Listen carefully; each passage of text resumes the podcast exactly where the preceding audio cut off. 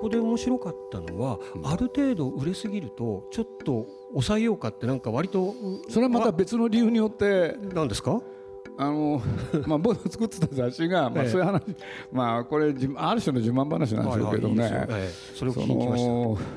やってたらね月刊誌だったんですよたはいで月刊誌ってのは当時ねえ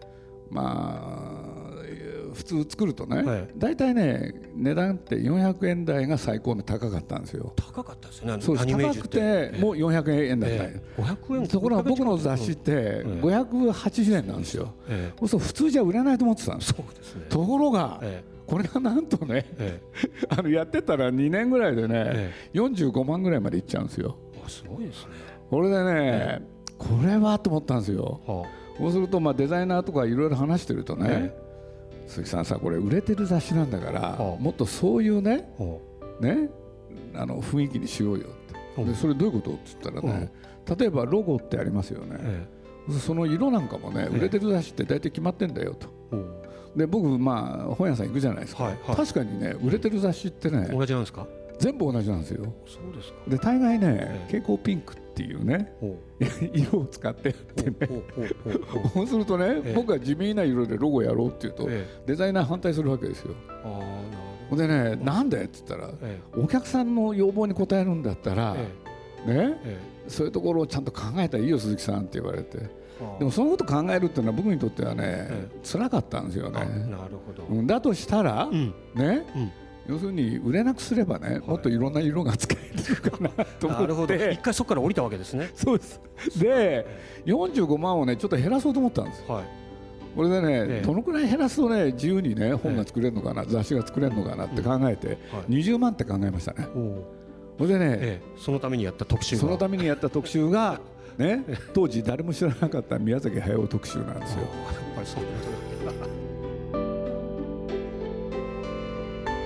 んだ鈴木敏夫のジブリ汗まみれ先週に引き続き今週も11月7日に行われた読売エグゼクティブサロン内での講演会の模様をお送りします読売新聞では外資系企業や政府観光局の方を招いたエグゼクティブ向けプレゼンテーション読売エグゼクティブサロンを毎年開催していますインタビュアーはマリクレール副編集長の高橋直彦さんです全然、うん、業界の人は驚いたんですよ干されてた時っていうかねしばらくあれだったんじゃないですかあの一仕ス事タがなッフいととしては、えねええそれは業界では、ね、有名だったんですけれど世間一般の、ね、評判が良かったわけじゃないから、えだけど僕はこれさえやれば、はいね、彼と一緒に、ね、生きていくことができるっていうのかな そんなこともちょっと考ええてあ。あえまあももちろんさもう本当に作家主義ですよね まさにねうんっていうのが まああってね、すぐ友達になったんですよね。だからこれこの男と一緒に仕事するとええ楽だと思ったんですよ、楽なんですか楽大変そうですけどいや大変じゃないです楽しかったあそうですかだからし相性が良かったんですよはいいやでもご本なんか拝読してるとしょっちゅう喧嘩なさってるじゃないですか喧嘩す喧嘩できるっていうのは仲いい証拠でしょそういうことかそうですよああだよから僕だって、ええあの見ててね、えまあみんなにもバカにされてもしてたけれどって誤解与えること言いますけれど、この男と付き合ったらね食うのに困んないなと思ったんですよこれが僕の本当の正直な気持ちえあそうですかうんだって絵うまいしねああでいろいろ聞いてみると苦労してね身につけた技なんですよ、うんうんでまあ僕の方でいろいろ企画考えて彼が絵を描けばうんなんとかできるかなとおそうまあ編集者って大概そうですけれど、はい作家を作る、うんね、作家と一緒にやるんじゃない、はい作家を作んなきゃいけないんですよ、はいはいでそれで言うとこの男をね鍛えれば、ええ俺はね左打ちはだなって考えたんですでもはい 期待すぎじゃないですかなんかすごいもえう活躍なさっててまたね新作も今作ってらっしゃいますもんやってますねねえ、はいい、やそれでまたちょっとご本の話に戻るんですけれどもあの本当にご本を読んでらっしゃって子供の頃の赤堂鈴之助から始まって山本周五郎があって宮崎あの宮本常一の「忘れられた日本人」があったり渡辺あの教授のあの「雪日の面影」とか、ああいうまあ、本当にいろんなご本を読んでらっしゃるうーと思うんですけれどもその中であのいくつか触れてらっしゃらないご本があって、こまあ、今回の展覧会に合わせてあの読書道楽っていうあの小さい冊子を出されてて、はいはいはいそれを読まさせていただいたんですけれども例えばあの三島由紀夫なんかあんまり触れてませんでしたね。あ中にはね、えでも結構読んでますよそうですよねだってあの学生運動時代にあの社会科学あの社会科学学科のあのい自治会の委員長をやってらっしゃったんですそうねなんですけどね、ええ一方でなんか縦の縦の会にもちょっと誘われたらしいですねいや僕の友達は舘野が入ってたからですよあそうですかそのそこら辺は入ってなかったでしたっ けあれうん、入ってなかったですね。いやだからまあねやっぱり三島由紀夫っていう人は面白い人だったですからねだから興味は持ってました三田文学とかはどうですか例えば山川雅夫とかああいう、まあ、ほぼ同世代あとはだからね、えさっきのね縦の会に入ってたやつは、三田文学だったんですよあそういうことですかそうなんですよおでこの男がね、ええまあ友達だからね、お前も入れって言って、ええ勧誘に来たんですけれど制服まであったらしいですね。僕僕は断りましたけどあなるほどなるほど。 あとは社会科学系で言えばまあどうでしょうあのドンピシャまあもう少し前なのかもしれないですけど丸山正夫とかあの辺りはどうだったんですか社会科学丸系。山正夫っていう人はね、え巨人ですよね、えだからなんていうんですか僕らの前の世代が、えやっぱりそうなんですうか。ん、戦後民主主義でしょ、えそうするとやっぱりね避けて通ろえうん。う、うん、でだいぶ年取ってから本は買い ましたねそうですか。あ、え、鈴木さんの頃のその社会科学科学のヒーローって誰だったんですか。うんまあ外国の人ですよねあ、レヴィストロースなんかも結構あそれうですでよすね。ねだからまあ社会学っていうことで言うと、まあ一般にはね、マックス・ウェーバーっていう人あ、で、はいはい。ええでそこからね、まあ、いろんなことあるじゃないですか60年代、はいで一番大きかったのはやっぱりサルトルですよあ、ねはい。でそのサルトルと論争をやったのがレヴィ・ストロースですよね、そうん。構造主義みたいなこそとうでですねねサルトルの実存みたいなものをうん根底からひっくり返しちゃって、その先って行かれたんですか例えばミシェル・フーコーとかそういうのってのはあフーコーは好きでした 行きましたか、そうですか結構性についてのねあのあのあれ論考なんかもありますもんね、だからなんていうのかな僕らの時代ってねはいそういう学術書が、ある種エンターテインメントだったんですよあーなねるほどなるほどその始まりですよね確かにだから僕ねあの本当断言しますけどね、ええあの勉強のために読んだ本ってないんですよおう面白いから読んだんですよねあそうですだか、からエンターテインメントなんですよ最初から、それはありますねはい、もうそうですねエピステーメとかなんかありましたもんねその頃エエピステーメとか思想の雑誌とかがあったそうりでしてすね、え楽しかったんですよえねああなるほど要するにじゃあ自分の興味関心に応じて読み続けた結果だということですよねそうですねそれちらっと読んでたら老後に今日本の古典をを読みたいんだっていうことだね新潮社の日本古典文学修正ですか全部あれね買って揃えてはあれ82冊ぐらいありますよねで、悩んだんです よ当時あれで当時岩波ねと小学館があるでしょ小学館もあるし岩波もあるでしょ、えええでまあ簡単に言うとね、まあ、僕古文そんな強い方じゃないんで、はいそうすると、ええあの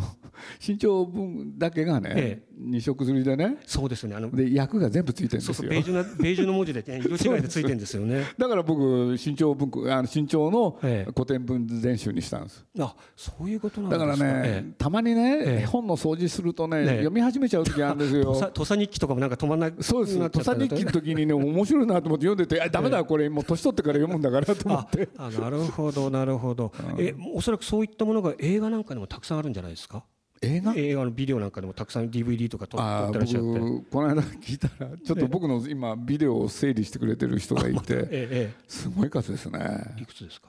ちょっと正確なことはまだ僕分かってないですけどええ何万ですよねええいいですね置いてあるんですよええいいなアーカアーカイブで拝見させてもらいたいぐらいです、 ビデオになってないものをいっぱい持ってるんですよあそうですだかからそういうもの集めるの好きなんでしょうねうん、いやでまあそういうコレクションするのがお好きなのはなんとなくわかるんですけどもだけど一方でお仕事の上も含めてこう整理までもいらっしゃるんですよすごい整理整頓がお好きだっていうのをちらっと見あの、掃除が好きなんですよねうん、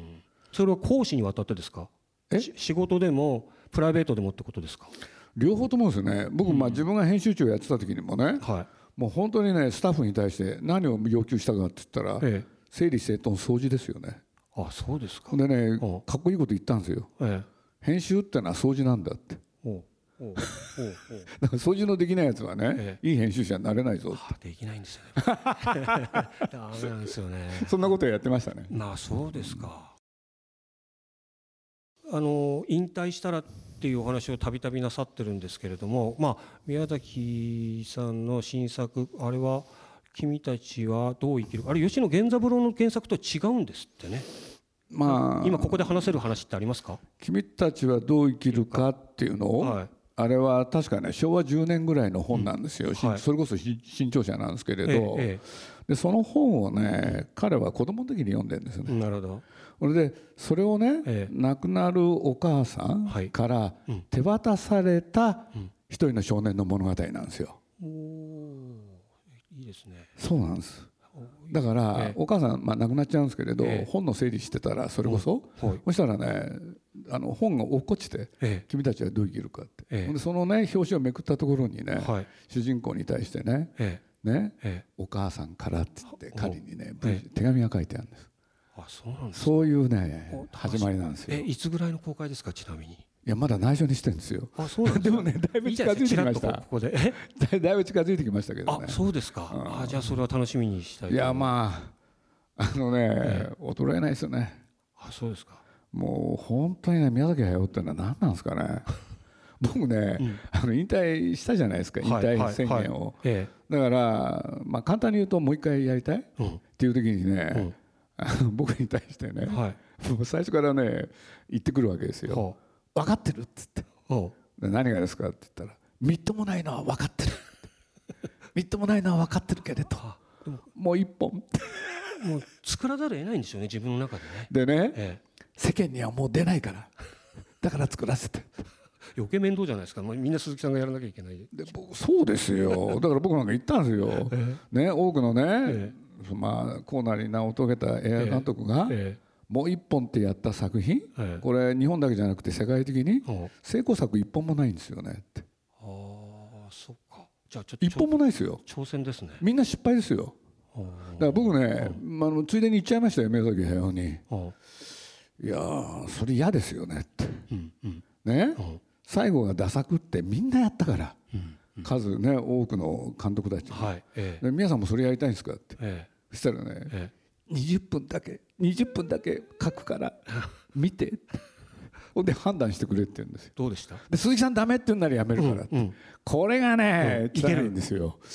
ああそうですかもうねかれこれだって78年前ですもんそれあそうなんですかそうですよもはいまあでも鈴木さんがご覧になってまあいけると思ったわけですよねう当だ然から僕は違うんですよ、えでね、えあれある時にね金曜日だったんですけれど、僕渡されたんですはいね、え20分できたから、うん鈴木さん読んでとか、はいしょうがないじゃないですかほんで帰ってね金曜日だったんで,、ではい土曜日読む気しないんですよほうほで日曜日もね読む気なくて日曜日の夜、うはい読むかと思ってね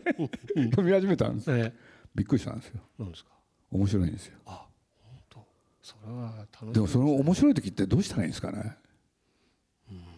いや僕人生経験少ないんであれ喜ぶしかないんじゃないですかね僕は違いますよ何でした嘘を言おうと思ったんですあつまんないとだから練習したんですよ一生懸命ね どうなんて言ったらいいんだろうなってえ皆さん皆さん面白いと思ってるかもしれないけどこれ世間が見たら面白くない一生懸命練習したんですよえいやそこまでしなきゃいけないそうでですすかよだから夜ね寝てる間ねずーっとそれねこええうシミュレーションしてるんですよ はあで朝になるでしょお朝になってええねええ会社行くのに僕車だからはい月曜日の朝えこれでもうね会社行く間も1時間の間はい全部シミュレーションしてたんです ほんでどうやって言うかどうやって諦めさせるかいやだってえそこでやり始めたらえもう僕の青春は一体ね僕は青春を返してもらいたいんですよ彼からえ いやいやいや、ね嫌ですよいやいやで十分本当に十分濃密なせい青春だとい思うんやいですやいけどや冗談じゃないですよ彼は好きなことやってるけど 僕は大変なことばっかりやってんだもんなるほどでえねん着いたじゃないですか、はいほんでもうね、うん彼のアトリエっていうのがあって、はい小金井にね、でそこの階段登るとこまでええ僕はね、えよし今日は絶対にね、うんはい心を強くする俺は、えええ入った瞬間、え宮崎駿がね、ええ僕にね、ええあ鈴木さんおはようって言ったんですよおうほんでねおういつも行ったことがないのにほうコーヒー飲むって言ったんですえそれでコロッとやられたややられちゃったんですかこれがねね聞くコーヒー飲むでしょでこの顔見たらね、やりたいんだな ということであ俺でねそうちょっとねその台所から中へ入って彼がねコーヒー持ってくるの待ったんですよはあそしたら何にも言わないんですよ ほほんで丁寧に僕の前にコーヒーポンと渡してうほ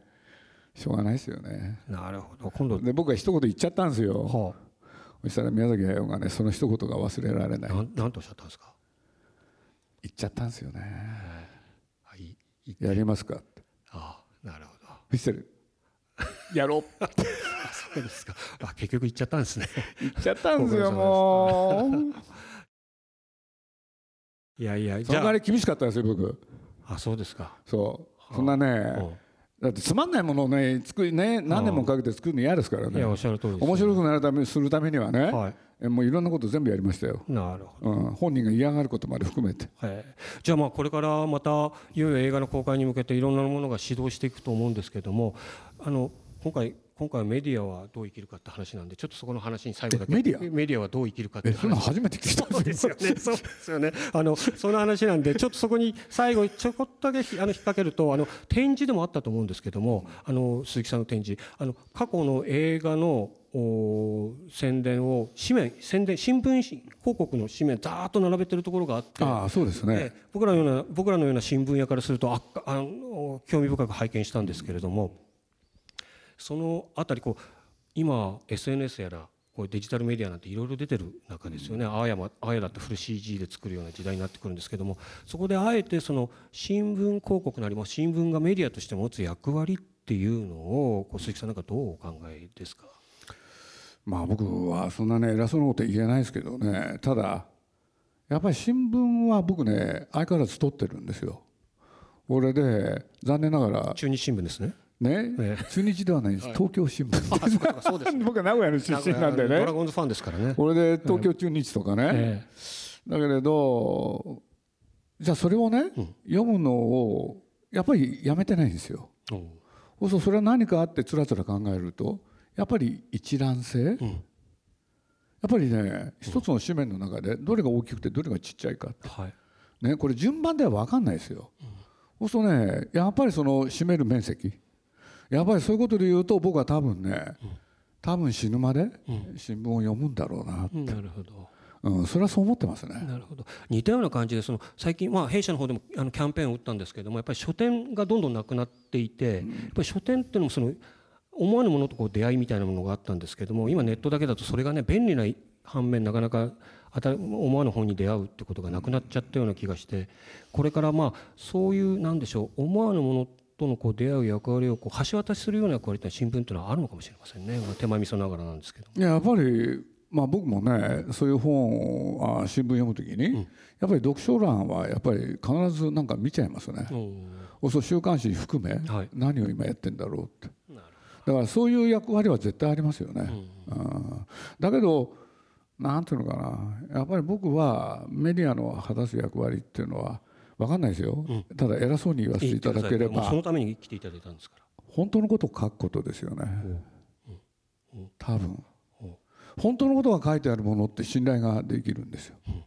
それだけですよなるほど。それ以外何もないなるほど。昔はねもっといっぱい書いてあったっうんうん。ていう気が僕はするんですよねはい。でもそれがさまざまな理由によってなんかできにくくなってるじゃないですか、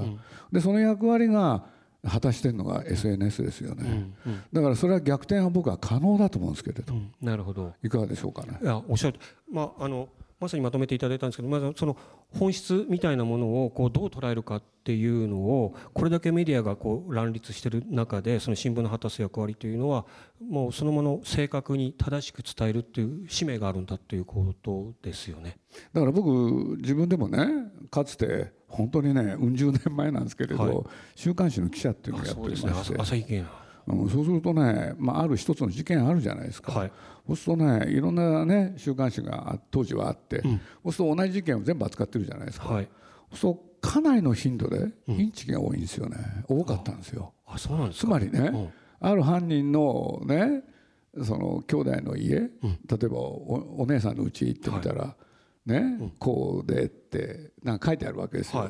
でちょっと待てよと思うんですよ、一軒家じゃないのに一軒家って書いてあるんですよおそうすると誰がこんなこと決めたのって、ーなるほど。うん、そういうのに対して僕厳しくなったですね、なるほど。やっぱり週刊誌やることによってね、ええああこうやって、えあのどうでもいい情報いい加減な情報がやっぱり流れちゃうのかとえ。思なってるほど。だから常にねだからどこが一番正しいことを書いてるのかってことに興味ありますね僕、へ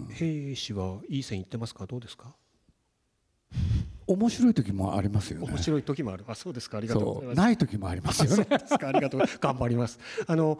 えっ、と、まだまだお話を伺いたいんですけれども、あっという間です。もう時間も来ちゃいました。あそうですかいや、あの、まだまだ続き伺いたいんですけれども、えーとりあえずはここで一度、ちえー中締めとさせていただいて、これから公開される、あの、ジブリの新作もき、あの、期待しながら待ちたいと思います。鈴木さん、今日はありがとうございましありたが。とうございました